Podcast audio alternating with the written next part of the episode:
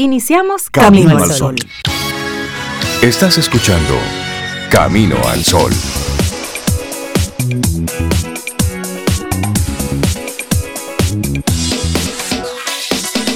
Buenos días, Cintia Ortiz, Obeida Ramírez y a todos nuestros amigos Camino al Sol oyentes. Muy buen día. Buen día, Reinaldo Infante, Cintia Ortiz. Laurita, ¿cómo están ustedes? ¿Cómo amanecen? Muy bien, muy bien. Sobe, Rey, Laura y a ti Camino al Sol oyente. Yo estoy bien. ¿Tú estás bien? Yo esperamos estoy bien. que sí, esperamos que sí. Yo la tomé para mí. Con noticias, titulares y todas esas cosas, pero esperamos que sí. la pregunta, hay que hacerse la pregunta, ¿cómo estoy? Como esa flor que crece en el cemento como esa flor que crece. Arrancaste hoy. Cintia, pero tú. Ah, ese café comienza temprano. Esa flor que, que crece en el, cemento. Es decir, wow. independientemente de los pronósticos, independientemente de la situación, va creciendo poco a poco esa flor. Ahí. Es que somos, somos, más fuertes de lo que nosotros pensamos. Lo que pasa es que la fuerza a veces no la encauzamos bien pero somos más fuertes de lo que pensamos. Siéntate y mira hacia atrás. Ya pasamos cosas y las pasamos. Sí, sí, sí. Me gusta esa forma de arrancar nuestro programa Camino al Sol. Poderosa. que nuestro tema central es saber cuándo es momento de levantar la voz. No de gritar, no, no, no. De levantar tu voz. Es decir, pararte y expresar un momento yo pienso tal o cual cosa. Y ahí conectarlo con esa comunicación asertiva. Decir lo que tengas que decir, independientemente de a quién tengas que decirlo. Porque hay momentos en los que tenemos que alzar la voz. Hay un momento en el que el silencio no es una opción, en el que quedarte callado no es una opción. Y así vamos a estar en estas dos horas tomando como línea, como ese hilo conductor, esto, para que tú, amigo, amiga, Camino al Sol oyente, reconozcas en qué momento te has quedado callado, callada, y eso te ha costado. Y por otro lado, en qué momentos tú te paraste e hiciste valer tu punto y eso trajo consigo beneficios para ti, para tu entorno, para la comunidad. A veces no le dedicamos pensamientos a eso. Es cierto. Y realmente en muchos casos el tener esa asertividad, como tú dices, y ser oportuno en el momento que debo levantar mi voz, o sea, que debo hacerme escuchar, puede hacer la gran diferencia personal y profesional. Porque nosotros somos como, como niños, seres humanos, pero somos como niños y empujamos el límite, y empujamos y empujamos. Y empujo hasta que yo vea que Sobeida me pone el límite. Mientras no me lo ponga, yo empujo y empujo. Entonces eso ve como un ejemplo, claro. Esa otra persona cuando alza su voz y dice, oye, basta, espera, yo no estoy de acuerdo, hasta aquí no se puede, eso no se puede hacer así, cualquier cosa, hay un límite. Y muchas veces cuando esa persona levanta la voz, pone ese límite claro, pero de manera eh, con mucha altura, crece profesionalmente ante la vista de los compañeros, de las personas que le supervisan y mejoran sus relaciones. Hay que decir lo que hay que decir con formas con altura. Y en ese momento de saber levantar la voz también cuando callar. Estamos viendo en los últimos días en los medios de comunicación una serie de opiniones de personas vinculadas, relacionadas al presidente, que están hablando sobre aspectos técnicos. Y hay que tener mucho cuidado, porque sobre aspectos técnicos tenemos que dejar a los tecnócratas que hablen. Nosotros podemos hablar como ciudadanos, qué me parece tal o cual cosa, pero desde el Estado debe darse una, una comunicación clara sobre qué se piensa sobre uno u otro tema, porque ese tipo de comunicación no es inocente. Ahí no es lo mismo usted estar hablando en el patio de su casa con unos compañeros, con unos amigos, o en una sesión de Zoom de chercha, de simplemente de compartir, que estar hablando cuando tú formas parte o tienes algún tipo de relación con, alguno de los funcionarios del gobierno. Hay que y relación, relación cercana, y relación no solamente personal, sino de trabajo. Porque cualquier cosa que yo diga acá en este programa, eh, se asume que es la opinión general de Camino al Sol. Exactamente. De nosotros tres, y no necesariamente pudiera ser así. Pero las personas externas asumen que es la opinión de los tres. Pasa muchas veces entre nosotros, por suerte, pero por eso a veces reina lo de mi opinión y yo digo mi opinión. claro, porque, Pero, eh, pero hay que ser cuidadoso ahí con, con eso, porque una opinión de alguien cercano al presidente, como digo, yo puedo asumir como ciudadana de a pie que es parte de lo que piensa el presidente, y no necesariamente es así. Además, para eso hay una vocera. Exacto. Hay una vocera en Palacio que es la persona destinada a hacer esa función. Y una cosa es la conversación que se da eh, en la intimidad. Es decir, yo puedo pensar sobre tal o cual cosa esto. Sin embargo, lo que conviene en este momento, lo que se va a hacer, puede estar diametralmente opuesto. Bueno, y de acuerdo a las circunstancias, pues vale.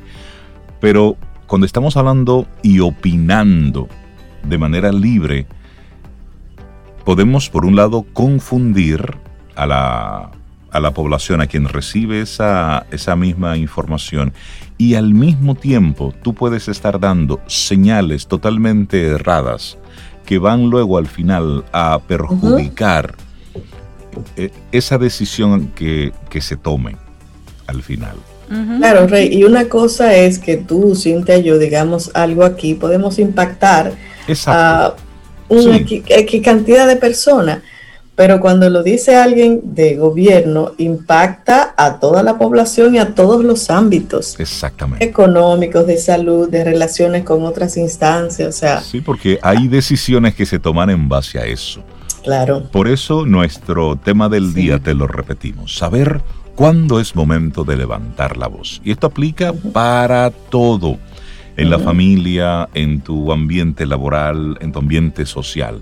Hay momentos donde no podemos quedarnos callados, pero también hay momentos donde debemos guardar silencio. Es tener, oh, es tener ese ojo de la oportunidad, saber cuándo es oportuno. La frase famosa del rey, ¿te acuerdas? En una reunión con presidentes. A veces eso es necesario.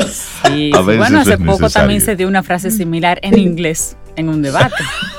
Sí, sí, sí. Pero ser oportuno, porque no vale nada que tú eh, levantes tu voz después que la decisión fue tomada o un acuerdo fue firmado o una decisión. No, no, es no, ya no, ya no vale. Es antes. Arrancamos nuestro programa Camino al Sol. Tenemos invitados, colaboradores muy especiales. Durante estas dos horas estaremos compartiendo buenos temas, buenas informaciones y lo más importante, tener el privilegio de tu compañía.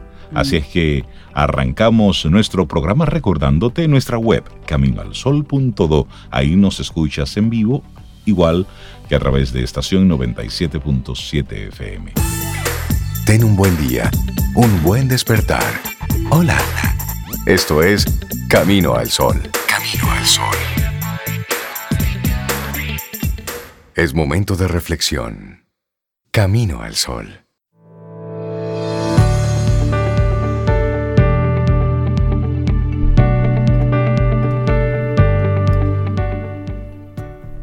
La ética no es más que el intento racional de averiguar cómo vivir mejor. Fernando Sabater. Seguimos avanzando, esto es Camino al Sol, miércoles. Y bueno, te compartimos nuestra reflexión para esta mañana. Carácter es la motivación interna para hacer lo correcto, no lo conveniente. Eso requiere carácter. Eso requiere carácter.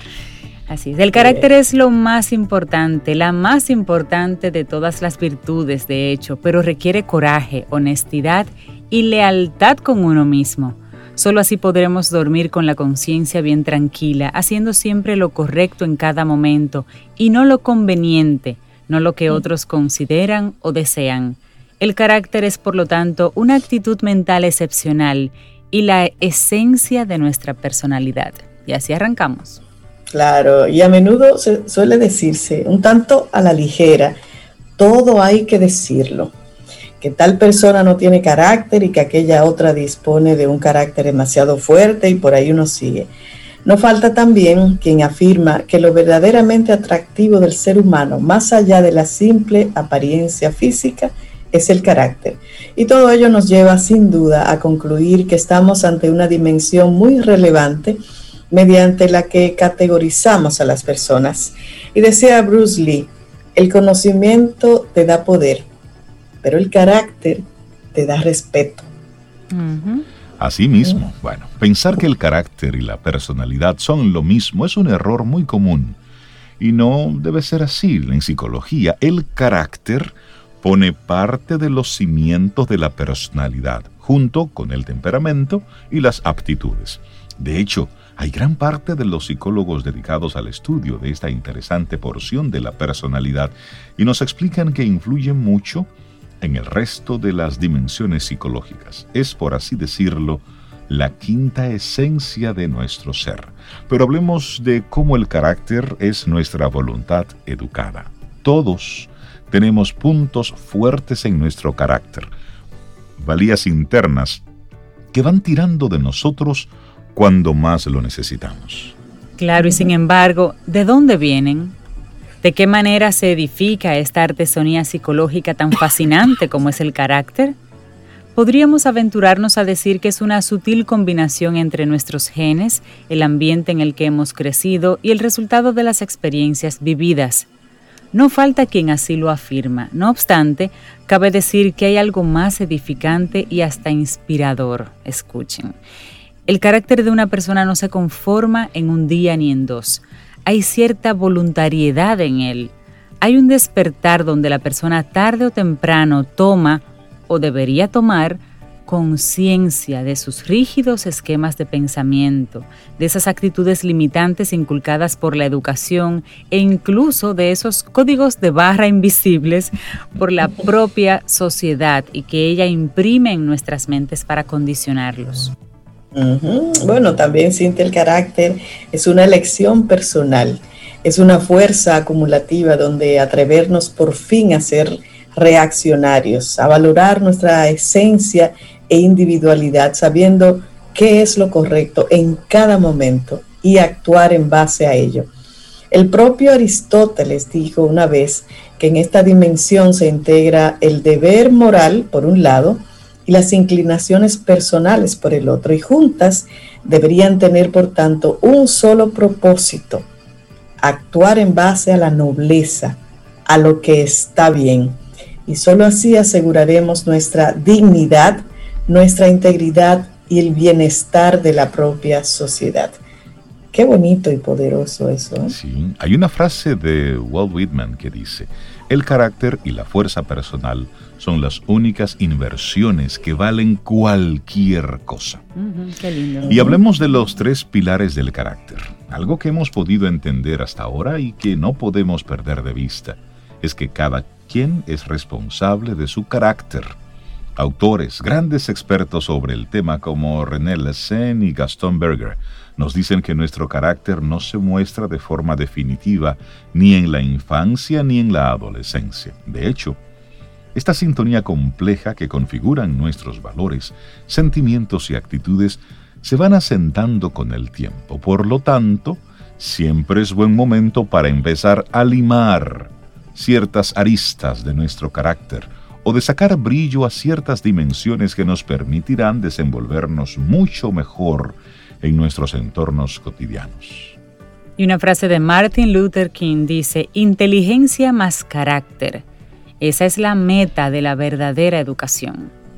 Bueno, y así estos mismos autores que señalabas, Rey, que la formación de nuestro carácter depende de cómo interpretemos, abordemos o nos dispongamos respecto a tres dimensiones muy concretas, serían estas que vamos a comentarte. Número uno, la emotividad. Y la emotividad hace referencia a esa capacidad tan nuestra de generar determinadas emociones en base a determinados estímulos. También da forma a nuestra sensibilidad y al modo en que reaccionamos ante las emociones ajenas, esa empatía. Algo que se desprende de esta dimensión es que no todos reaccionamos de igual modo ante las mismas cosas y esa diferencia, ese matiz, conforma también nuestro carácter. Hay caracteres fríos, incapaces de reaccionar ante el dolor ajeno, y hay caracteres muy sensibles que no dudan, por ejemplo, en poner en riesgo su propia vida por ayudar a otros. Así es. Y la segunda dimensión es la actividad. Cada uno de nosotros nos guiamos y actuamos en base a unos valores, a unos principios que interiorizamos y hacemos nuestros. Sin embargo, y aquí llega uno de los matices más interesantes sobre el tema del carácter, es que no todos somos capaces de reaccionar ante lo que consideramos injusto u opuesto a nuestro sistema de valores. Por ejemplo, si trabajo en un restaurante donde sobre mucha comida, eh, pondré en marcha determinadas conductas para que ese exceso no vaya a la basura, sino que vaya a personas que lo necesitan. Sin embargo, no falta quien opta por el inmovilismo, por girar la vista y no llamar la atención, limitándose a hacer lo mismo que los demás, aún sabiendo que no es correcto. O sea, botar esa comida mientras otros le dan un, uso regalándosela a otras personas que lo necesitan. Así es. Actividad. Y por último, hablemos de la resonancia, una dimensión básica para entender cómo se construye el carácter. Es la resonancia, y esto hace referencia al tiempo que tardamos en reaccionar cuando vemos o experimentamos ciertas cosas. Por ejemplo, acabo de salir de una relación dependiente e infeliz. Después de unos meses conozco a una persona que tiene casi la misma personalidad abusiva que mi pareja anterior. Habrá personas con baja resonancia que aún no han logrado interpretar o reaccionar ante las anteriores experiencias para asumir de ellas un aprendizaje. Algo así les abocará irremediablemente a perpetuar los mismos errores una y otra vez, a dejarse llevar a no construir un carácter más digno, fuerte e incluso saludable. Claro. Y ya para concluir, y como decíamos al principio, el carácter es la más importante de todas nuestras virtudes. Gracias a él, el carácter, mantenemos el equilibrio en el oleaje de la adversidad. Adversidad. ¿Ok? Gracias a él salimos de la cama cada día sintiéndonos más fuertes, más valientes y más preparados para hacer lo que consideramos correcto en cada momento, correcto, no conveniente.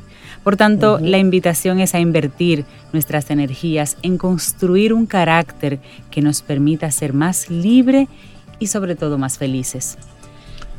Es nuestra reflexión para esta mañana, escrita por Valeria Zapater. Ella es psicóloga. El título, Carácter, es la motivación interna para hacer lo correcto, no lo conveniente. Me, parece, me parece muy atinado. Desde, desde el título. Ese es un pensamiento, un pensamiento muy poderoso. Así. Seguimos con música sobre. Contigo hoy, contigo siempre, Camino al Sol. Disfrutemos un delicioso café, escuchando Camino al Sol.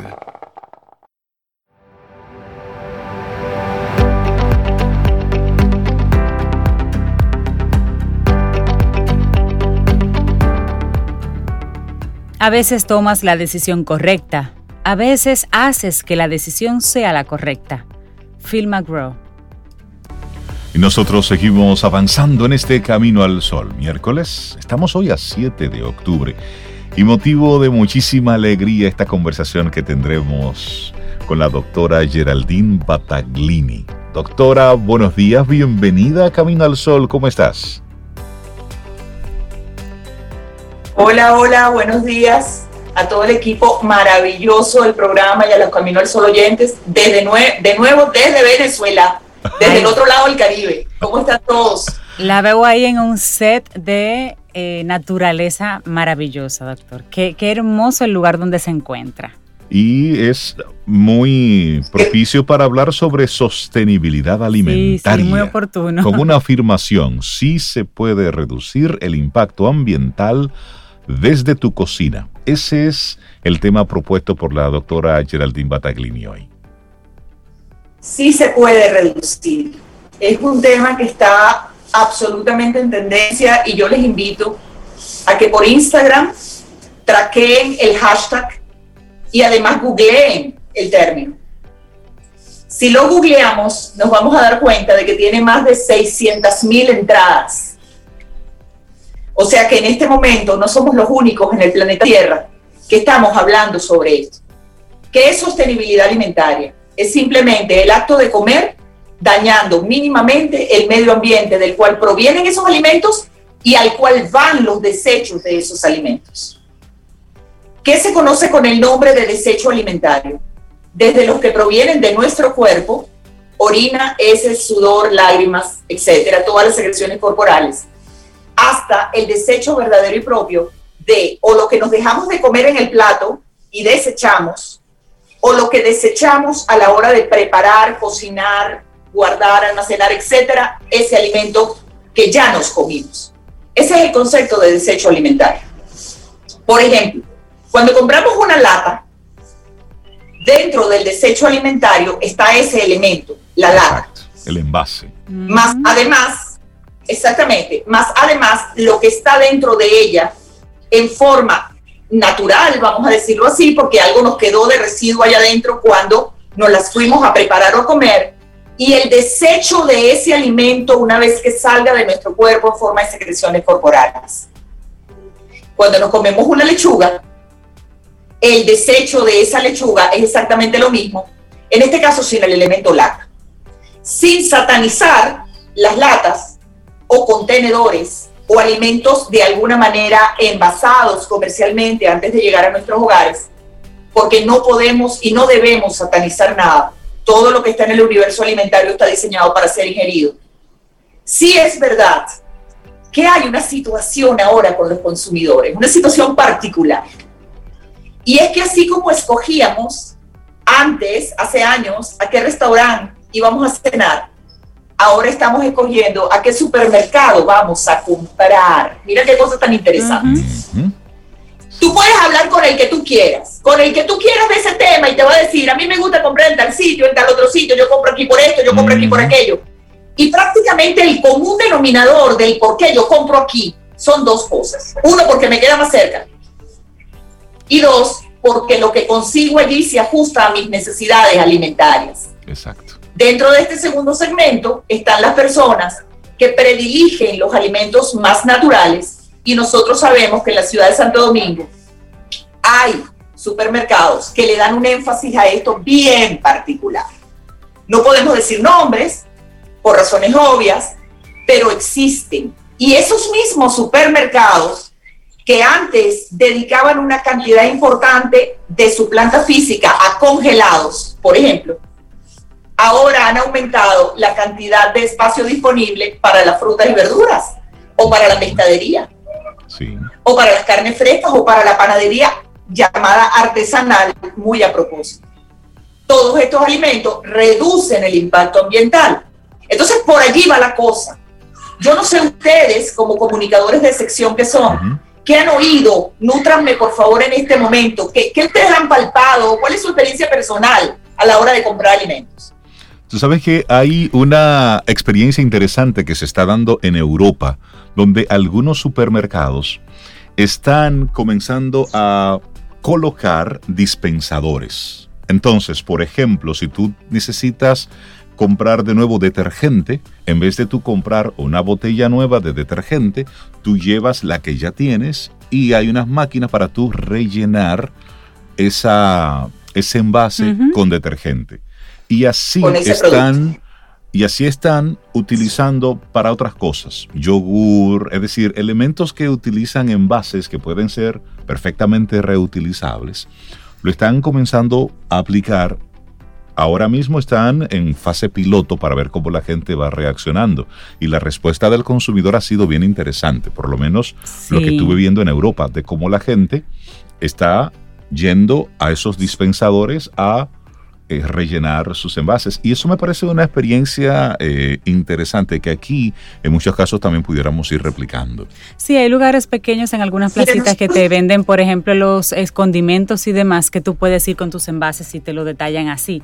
Pero también se da el hecho de que cuando eh, aquí en República Dominicana sabemos que tenemos situaciones de salud, eh, reconocemos el valor de la comida fresca y de los vegetales y de las Em, de las legumbres, de los víveres, y somos más propensos a, admitir eso en nuestra dieta cuando sabemos que hay un tema de salud. Si hay alguien enfermo en casa, automáticamente cambiamos un poquito lo que se cocina y lo que se consume para esa persona y para todos en casa, porque hay una alerta, hay alguien enfermo en casa o hay una situación de salud que se nos olvida cuando todo está bien otra vez.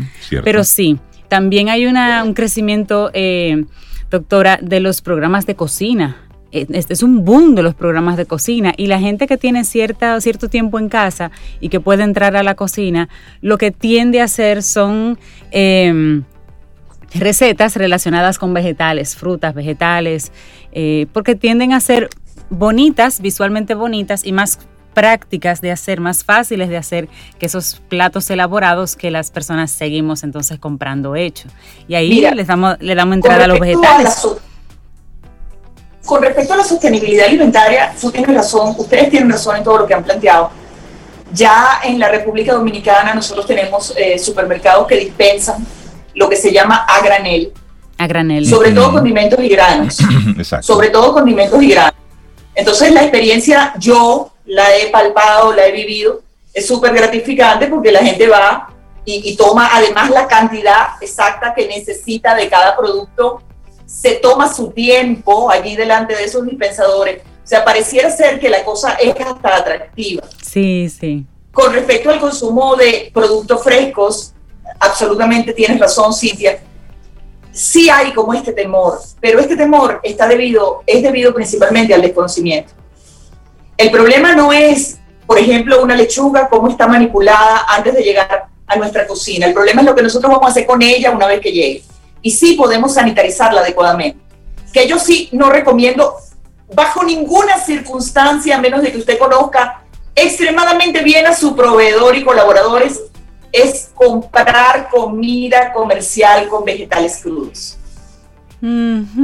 A menos de que usted no lo conozca, pero exhaustivamente, y pido disculpas en este momento por susceptibilidades que pueda generar mi comentario, pero es, muy pero es un comentario emanado de la ciencia médica, simple y sencillo.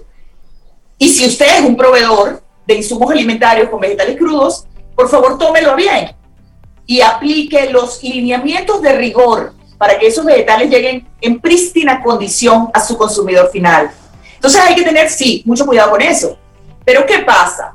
Que todo el sistema de vida moderno pareciera estar orientado a no comprar mucha comida a la vez.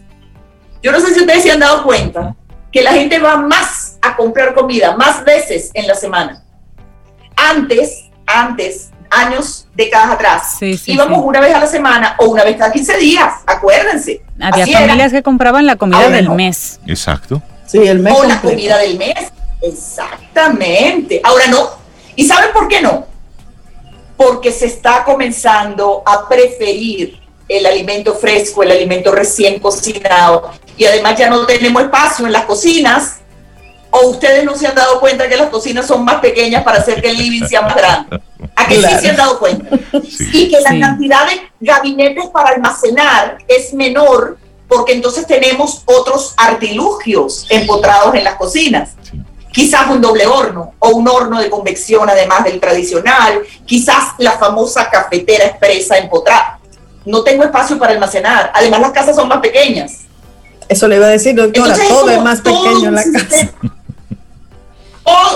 Bueno, todo no. en la casa. La mayoría de las cosas en la industria alimentaria. ¿Por qué? ¿Por qué? ¿Por qué? Para tener menos impacto, hacer menos impacto en el medio ambiente. O sea, hay una conjunción de mentes de diferentes especialidades de la vida y del quehacer humano que están trabajando en conjunto para que nos reduzcamos, señores. Por nuestro propio bien, por nuestra sostenibilidad. Sí, exactamente. Si hablamos a salud, eso tampoco es malo, porque en la medida en que consumamos alimentos más naturales, tienen menos calorías. Sí. Eso es un hecho probado. Si yo les digo a ustedes que el alimento en tendencia en el mundo que tiene mayor porcentaje de crecimiento en preferencia al consumidor es el yogur vegetal, con un excelente 73% de crecimiento versus un 19% de crecimiento en productos de carne roja. ¿Ustedes qué me dicen? Y este yogur vegetal tiene la mitad de las calorías.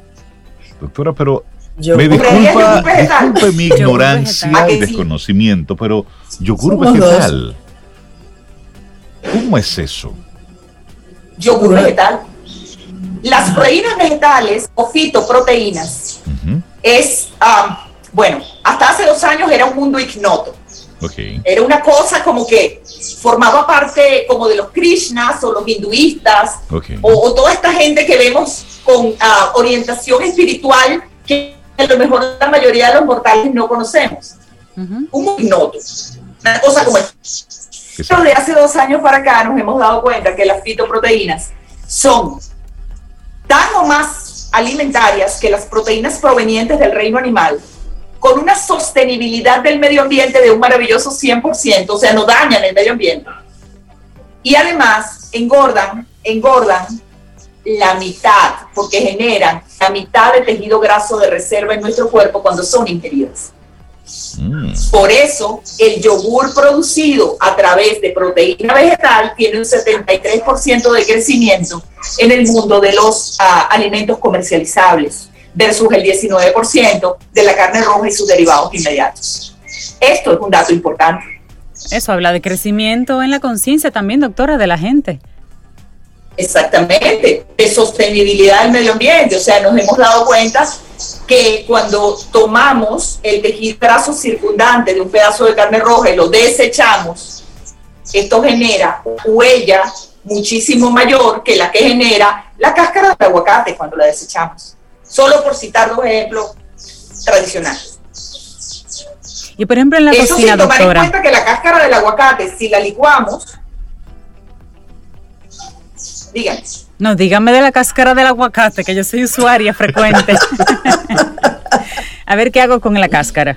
Hay un dato, hay un dato con la cáscara del aguacate. La cáscara del aguacate no deberíamos desecharla, eh, se los prometo de corazón, porque podemos hacer dos cosas maravillosas con ella.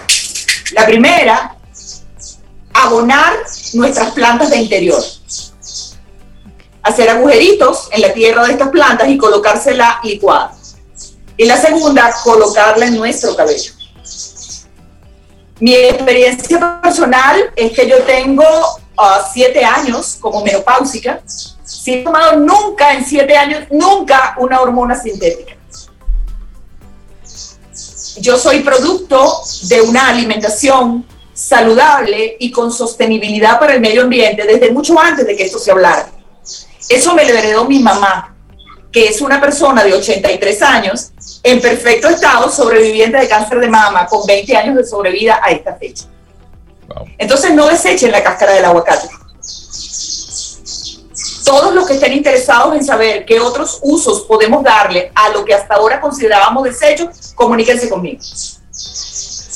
Ah, ¿Cuánto aprendemos cada vez que hablamos con la doctora Bataglini? Vamos a recordar sus redes sociales, doctora, para que la gente pueda, pueda seguirle la ruta. Mira, en Instagram, la de DRA, que es la abreviación de doctora, punto Geraldine Battaglini, con B alta y doble T. Pero bueno, ya podemos comenzar a dar el WhatsApp, ya que estoy instalada aquí por lo menos por dos meses. Sería más 58, coloquen un signo más, 58 414 178 0154. Les va a responder una de mis asistentes, pero yo de seguida voy a estar allí con ustedes. Buenísimo. Excelente, doctora. Aquí ya yo tengo una receta de un yogur vegano casero. Doctora, luego en la pausa usted y yo estaremos conversando sobre esto porque me llama muchísimo la vegano atención. Vegano casero. ¿Y, doctora, eso? Ah, te, cuento en breve. Hay productos que te gustan. Doctora Geraldine Bataglini, muchísimas gracias por estar con nosotros. Vamos a la pausa para enseñarle en privado a hacerlo. Ay, ay, ay, ay, ay.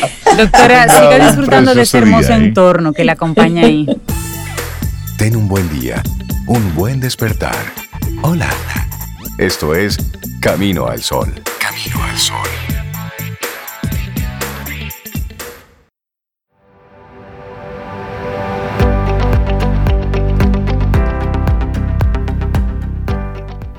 Concisión en el estilo, precisión en el pensamiento, decisión en la vida. Víctor Hugo. Ah. Hombre por los aires, saltos mortales. Algo así, ¿no? Señores, seguimos avanzando. Esto es Camino al Sol, mitad de semana.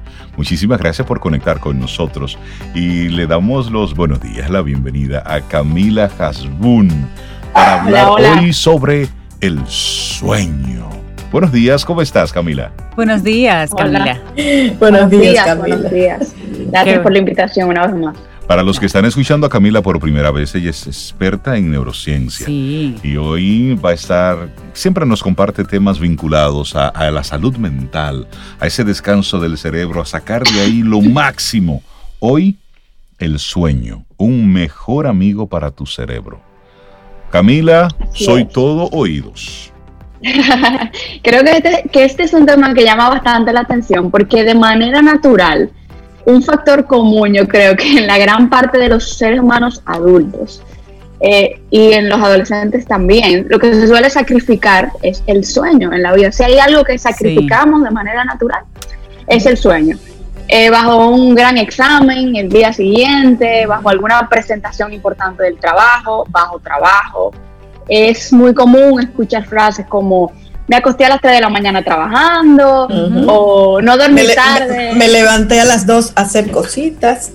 También aquí, como comentaban, no dormí hasta tarde aprendiéndome este material, creyendo muchísimas veces que a menor cantidad de sueño mayor efectividad o incluso mayor en el desempeño de la tarea. De hecho, yo he visto muchísimo en las redes sociales un famoso meme que dice sleep is for the weak, o sea, el, el sueño es, para, débiles. Sí, hombre. Yo no sé si ustedes lo han visto como un muñequito con, con los ojos muriéndose de, de grande. Creo que quien dijo eso fue pero Trump. Eso, imagínate, no lo dudaría realmente.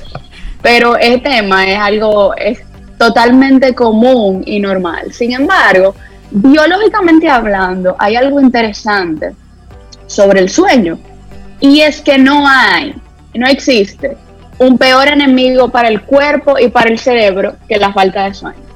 Cuando uno oye a una, persona diciendo eh, ese tipo de comentarios de me acosté a las 3 de la mañana trabajando, nunca tú lo vas a escuchar diciendo me acosté a las 3 de la mañana sin comer. Sin embargo, neurobiológicamente hablando, comer y dormir son necesidades biológicas que tienen los dos un componente de importancia similar. Igual, yo diría. Son los dos tan importantes para la supervivencia. Y el primer mito que yo necesito desmontar estando aquí es que el sueño no es una pérdida de tiempo. No es algo que se debe sacrificar de manera natural o solo una forma de descansar cuando nosotros terminamos de trabajar, sino que realmente es una función crítica para el cuerpo, para que el cuerpo mismo y el cerebro pueda balancear y regular los sistemas vitales. Eso varía de persona. Perdona Camila, esa necesidad de dormir, esa cantidad de horas, varía de persona en persona. Dos personas que tengan la misma actividad física, ¿puede uno recuperarse con menos horas que otros? La media es 7 a 8 horas de sueño para el cerebro adulto. 6 eh, se ha discutido en ciertas evidencias científicas, eh, o sea que 6, 7, 8 horas sería suficiente, pero ese es el promedio para el... Ahí, ahí en ese rango debe fluctuar el, que, el de mucha actividad física y el de poca actividad física. Un mm. adolescente normalmente necesita 10, 10 horas de sueño no ocho, como se suele eh, repetir por ahí. Importante también que el sueño no es acumulativo, no es de que, que, yo me acuesto a las 12 eh, y me levanto a las 4, hago algo y me vuelvo y me acuesto. Ese sueño, ese ritmo de sueño ahí ya se perdió. Que la gente piensa, bueno, me levanté varias veces en la noche. Eso no entró en un, eso ya es un sueño acumulativo. Y el sueño, cuando hablamos de 7 a 8 horas, son 7 a 8 horas sin, eh, sin interrupciones. Ya. Así mismo. Ahora hablemos un poquito del cerebro. ¿Qué es lo que ocurre cuando dormimos en el cerebro y por qué es importante? Primero, nosotros pasamos por diferentes etapas del sueño. No sé tal vez ustedes han escuchado que tenemos cuatro etapas del sueño y una de ellas, que es la del sueño REM, es la etapa más importante donde ocurre, la mayor cantidad de reestructuración cerebral en el cerebro. Es como si el cerebro, cada vez que nosotros nos dormimos, vamos pasando de etapa en etapa y entramos en la etapa REM, que es la etapa donde hay mayor actividad cerebral, pero al mismo tiempo donde nuestro cuerpo está más dormido, rendido. Ahí es que ocurren los sueños. Ok. Por ejemplo. Ah, es como si el cerebro se... Ese es tu tiempo, tu época. ¿eh? es como si el cerebro, como yo dije, le dieran ese, ese reset. Y las conexiones neuronales se generan o sea, las conexiones de nuestro cerebro, toda la electricidad se regenera, se organiza, se forman nuevas conexiones, se pierden viejas. Es como si ocurriera la mayor actividad cerebral de todo el día. Ocurre cuando nosotros estamos durmiendo. Pero lo que ocurre es que es una limpieza cerebral. El sueño, es en el sueño donde los mecanismos de limpieza del cerebro eh, como la actividad del sistema linfático, por ejemplo, funciona como un drenaje cerebral. Es un sistema que literalmente como si fuera un car wash y limpia absolutamente todos los residuos que ocurren en el cerebro. Oye, eso. ya lo saben, importante también que el cerebro consume gran cantidad de energía, o sea, un, cuarto de la energía de nuestro, eh, de nuestro cuerpo, el cerebro consume, solamente el cerebro. Y toda esa energía, a medida que los días eh, pasan, el día pasa, se transforma en una molécula llamada adenosina.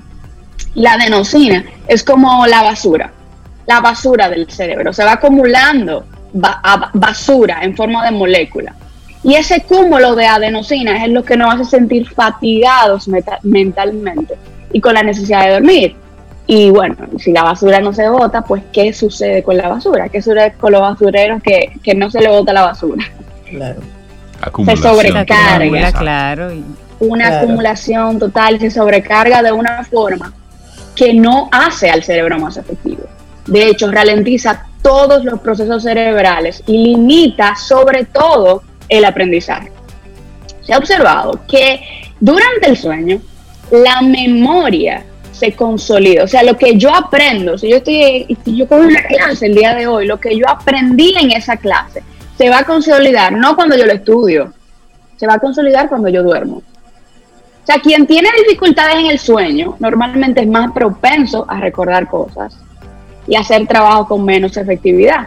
Las personas con insomnio crónico son personas que van a tener mucha dificultad para aprender y sobre todo mucha dificultad para recordar, porque la memoria, el sueño fortalece la memoria. Y lo aprendí. O sea que es un error decir, me voy a acostar a las 3 de la mañana estudiando para un examen, si hay algún joven o alguna persona eh, estudiosa aquí escuchándome. Lo ideal es, lo que dicen los estudios, estudia, dura unas horas y duérmete. Y entonces eso que tú estudiaste va a ser consolidado. Porque si te pasas la noche entera estudiando el examen a las 8 de la mañana, genial, tú vas a creer que te lo sabe todo, pero todo está en una memoria que tiene una capacidad limitada, no en la memoria donde quiere esa información estar para que tú la recuerdes. Camila, ¿hay, algún hábito que nosotros podemos eh, adoptar o eliminar para mejorar el sueño, la calidad de nuestro sueño?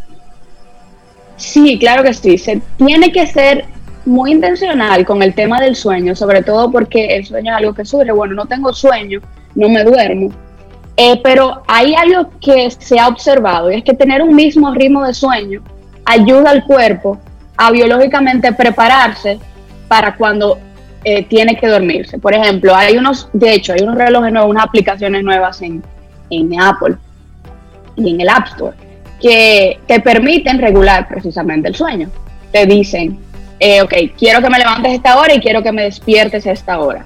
Cuando uno llega a un tiempo donde eso se convierte en un hábito, pues definitivamente eso va ya después de un tiempo específico, el cuerpo mismo te va a decir, el reloj, el reloj biológico no te cerebro te va a decir, ok, son las 8, despiértate. Pero la idea es como tener ese sueño constante, no un día acostarme a las 2, el otro día a las 9, el otro día, tener, ese orden. Exacto, tener ese orden. Evitar distracciones antes de dormir sería sumamente importante eh, o sea, sentarse a ver una serie y dejarla en el capítulo bueno, bueno, bueno, eso no funciona. que es muy difícil dejarlo en el capítulo ese bueno. Watching, ese continue watching de ahí abajo que te salen continuar eh, viendo. Ay, ay, ay, eso es, es un problema muy grande para el sueño también. Esos ingenieros son terribles. Sí. Así es. Cuando aumentamos esa, esa esa vista de redes sociales justo antes de dormir en la cama, que es lo que hacemos antes de acostarnos, pues también eso ralentiza un poquito eh, la capacidad de dormir. Hay personas que hablan de tomar un poquito de leche tibia, hay personas que dicen yo no bebo café después de las 6 de la tarde, pero conozco otras que dicen no, yo me tomo un cafecito a las 10 y como que me entona, es parte de mi ritual y duermo bien.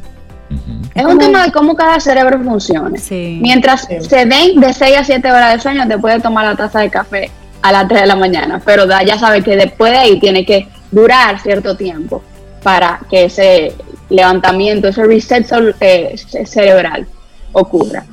Ahora, si no si esto no les convence, no, no me convence, no quiero dormir, o sea, tengo muchas cosas que hacer, lo voy a sacrificar, le voy a decir qué sucede finalmente si el cerebro no duerme si no se toma el tiempo necesario para dormir. Nuestra capacidad de aprender es alterada. La memoria se vuelve más deficiente. Si usted tiene problemas de memoria y usted no, de, aparte de eso, no está durmiendo, pues vamos a tener, va a tener un problema mucho mayor. El humor cambia. Somos más propensos a enfermedades, vulnerabilidad a la diabetes, a la obesidad, y incluso los estudios dicen que dormir menos de 6 horas incrementa el riesgo de tener un stroke, eh, o un, accidente cerebrovascular, 4.5 veces más en comparación.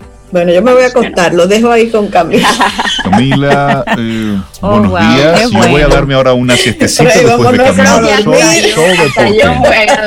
Camila me está asustando. Es, no, no, ella está haciendo un llamado a la atención. A 8 horas. Es un llamado a la atención porque es como ella dice, como el cerebro no tiene forma de, de defenderse, tú dices, bueno, yo voy a cenar, voy a hacer esto, aquello, pero voy a dormir cuatro horas y el cerebro no tiene forma de decir, oye, oye, rey, no, cuatro no, dame ocho, ven que necesito. Lo llevamos forzado el pobre. Lo sacrificas, claro. Yo escucho a mi cuerpo. El cerebro es el que más trabaja. Yo escucho a mi cuerpo.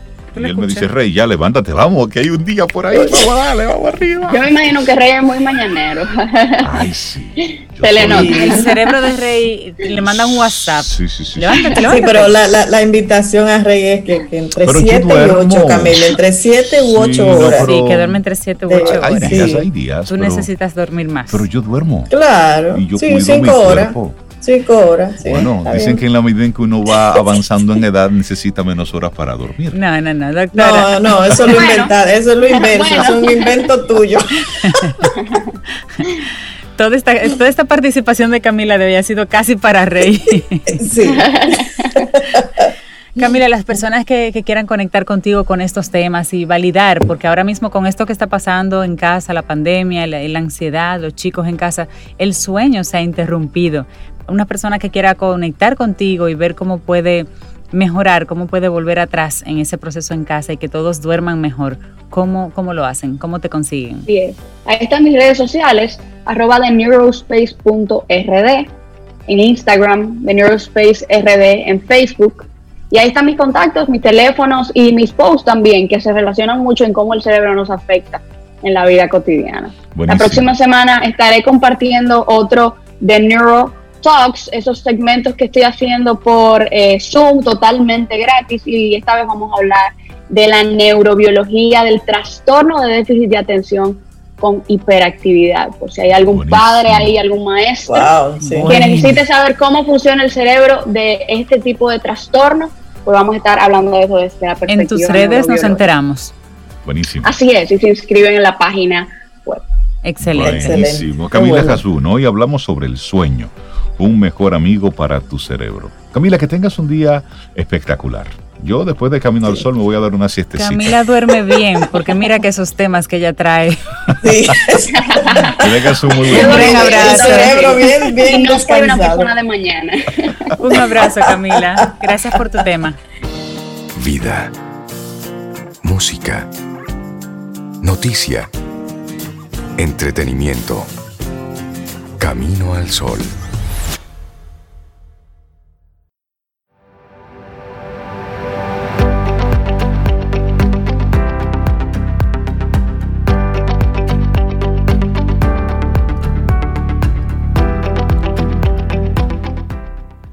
No puedes cambiar tu destino de un día para otro, pero puedes cambiar tu dirección de un día para otro. Ah, y si tú quieres saber cómo, presta atención. ¿Cómo se crea la suerte inteligente para que puedas sacarle el máximo provecho a lo inesperado? Todavía está vivo, todavía está vivo. eso? dijo un policía Ajá, ¿en qué cuando encontró al autor de este artículo, todavía dentro de su vehículo siniestrado, pero vivo. Estamos hablando de Christian Bosch. Él recuerda vívidamente esas palabras y es que ese accidente le daría un giro total a su existencia. El doctor Bush, él es profesor de la Universidad de Nueva York y de la London School of Economics. Como investigador, se ha enfocado en el emprendimiento y el liderazgo de impacto social, la innovación de los modelos de negocios y los mercados emergentes. Y él ha sido incluido en el top 99 como un gran influencer en la revista Diplomatic Courier, Ideas People, y también en Davos 50. Y él publicó sobre recientemente un libro que en español es algo así como La mentalidad de la serendipia el arte y la ciencia de crear buena suerte. Y ahí él profundiza sobre la importancia de verle sentido a lo inesperado para encontrar oportunidades, no solo en lo profesional, sino en lo personal. Y en palabras textuales de este chico, dice que mucha gente se muestra escéptica sobre su capacidad para aprovechar la casualidad. Pero luego miran los datos y se vuelve tan claro como la luz del día, dice él. Lo inesperado siempre está sucediendo, por lo que es sensato intentar estar listo para ello.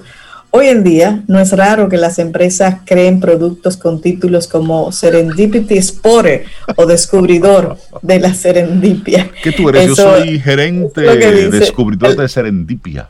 En Voices, en Voices. Mira, y él, que es un, le dicen un alemán con sangre mexicana, él creció en Alemania, estudió y trabajó en países como Rusia, China, Kenia, México, donde vivió mucho tiempo y cada vez que puede, aunque está allá en Europa, eh, es una buena excusa para pasar por aquí, por América Latina.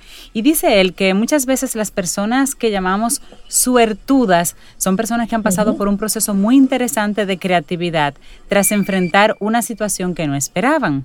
Hay gente que por naturaleza es mejor que otra para ver más oportunidades en situaciones inesperadas. Entonces le pregunta a la periodista y él dice, bueno, hacen algunas cosas de manera diferente.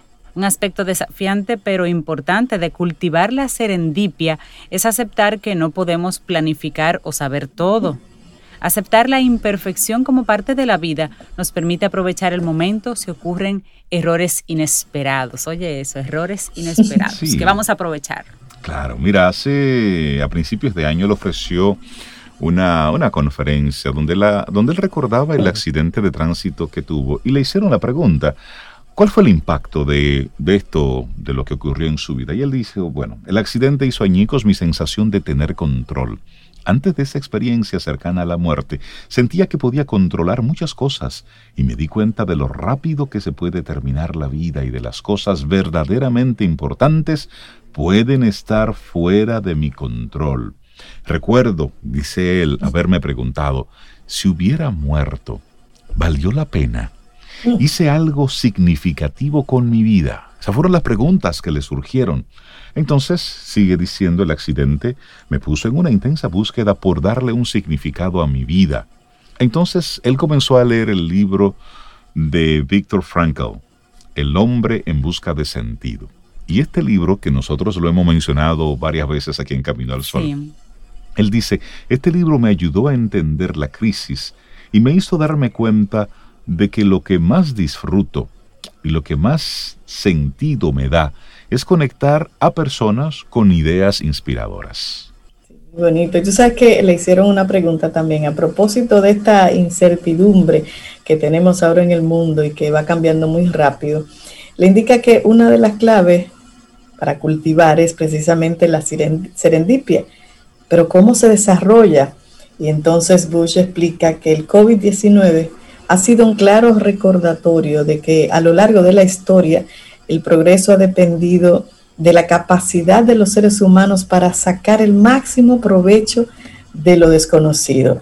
En el contexto de una pandemia sigue diciendo que ha cambiado el curso de la vida diaria y ha exacerbado las desigualdades, somos testigos de cómo personas y empresas abrazan lo inesperado de forma creativa. Por ejemplo, destilerías en Alemania específicamente, que en lugar de cerrar, empezaron a producir desinfectantes para manos, esos desinfectantes para manos a base de alcohol a un precio asequible. Es decir, en lugar de fabricar las cervezas que utilizan el alcohol, cambiaron y empezaron a, crear desinfectantes para mano.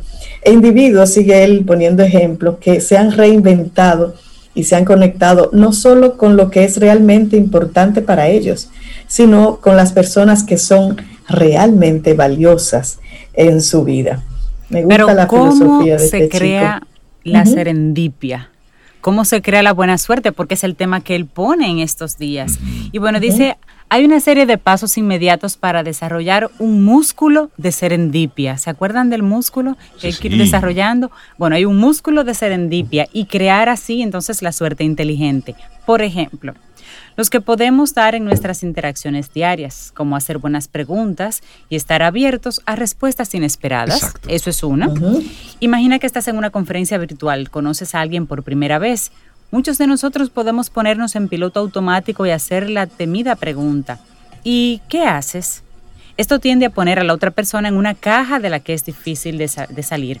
Posicionarnos para la suerte inteligente significa hacer preguntas más abiertas como ¿qué fue lo que te pareció más importante de esta conferencia? ¿Cómo te sientes de ánimos hoy? Esas preguntas abren conversaciones que pueden conducir a resultados intrigantes y a menudo fortuitos. Es decir, deje de estar de de soquete y decir, ¿y cómo está el clima? ¿Qué calor está haciendo? No, no, no, olvídese de eso. Ya no estamos para los temas, eso. Los temas no, no, no, no, no, de... que rompe hielo. No, no, no. Usted, usted comienza, mira, ¿y qué te pareció? Óyeme, interesante esto. Es decir, tú vas procurando una conversación mucho más abierta Sí, correcto. Y más cercana, ¿no? No algo así como general, sino más conectado contigo. Me gusta eso, porque es que, y, digo la palabra soquete en buen sentido, porque es que a veces perdemos tiempo. Sí, es decir, no tenemos tiempo que perder y a veces tú estás frente a una persona Óyeme que los minutos, los segundos al lado de esa persona a través de una pantalla son valiosos. Mira, la serendipia es tan tal. Yo conozco el caso de una persona que venía a República Dominicana en un avión comercial y bueno, el avión venía lleno. a, su lado había una persona sentada.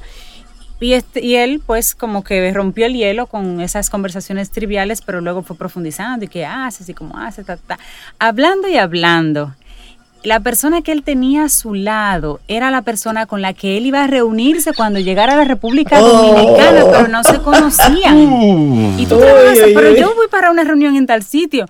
Entonces, la serendipia es, ahí pareciera como que suerte, pero simplemente fue el mismo hecho de tú atreverte, tener una conversación, que de ahí puede salir tu socio, uno de tus mejores amigos, de ahí puede salirte una idea en esa conversación de, oh, oh, pero yo tengo algo similar y no lo había pensado así atrévase. Eso de la buena suerte no es más que el que se atrevió y corrió el riesgo. Cuando a alguien le pasa algo bueno, no siempre sabe que iba a salir bien, pero como quiera se atrevió. Y, esta conversación, Cintia Zoe, termina diciendo, la mala suerte a menudo depende de cuándo detenemos la historia. Por ejemplo, si un trabajo fracasa, Debemos tener una visión a largo plazo e intentar replantear la situación como una oportunidad para el crecimiento, la reflexión, el cambio, el desarrollo de la resiliencia. En el espacio entre el estímulo y la respuesta es donde a largo plazo reside nuestro crecimiento y la serendipia. Me encanta esa forma de ponerlo. Buenísimo. Es decir, y lo repito, ¿eh?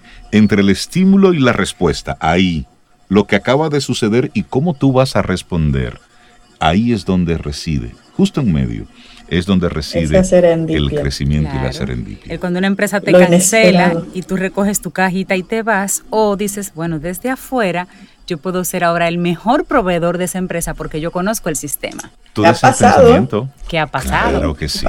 Señores, llegamos al final de nuestro programa Camino al Sol en el día de hoy. Nuestra invitación a que te hicimos tempranito en la mañana saber cuándo es momento para levantar la voz. Y eso, conéctalo con la actitud camino al sol. Ser oportuno. Ser oportuno. Ser oportuno. Que tengamos un día preciosísimo. Mañana, si el universo sigue conspirando, si usted quiere, si nosotros estamos aquí, tendremos un nuevo camino al sol. Y esperamos que hayas disfrutado del contenido del día de hoy. Recuerda nuestras vías para mantenernos en contacto. Hola arroba caminoalsol.do. Visita nuestra web y amplía más de nuestro contenido. Caminoalsol.do. Hasta, una, próxima, edición. Y pásala bien.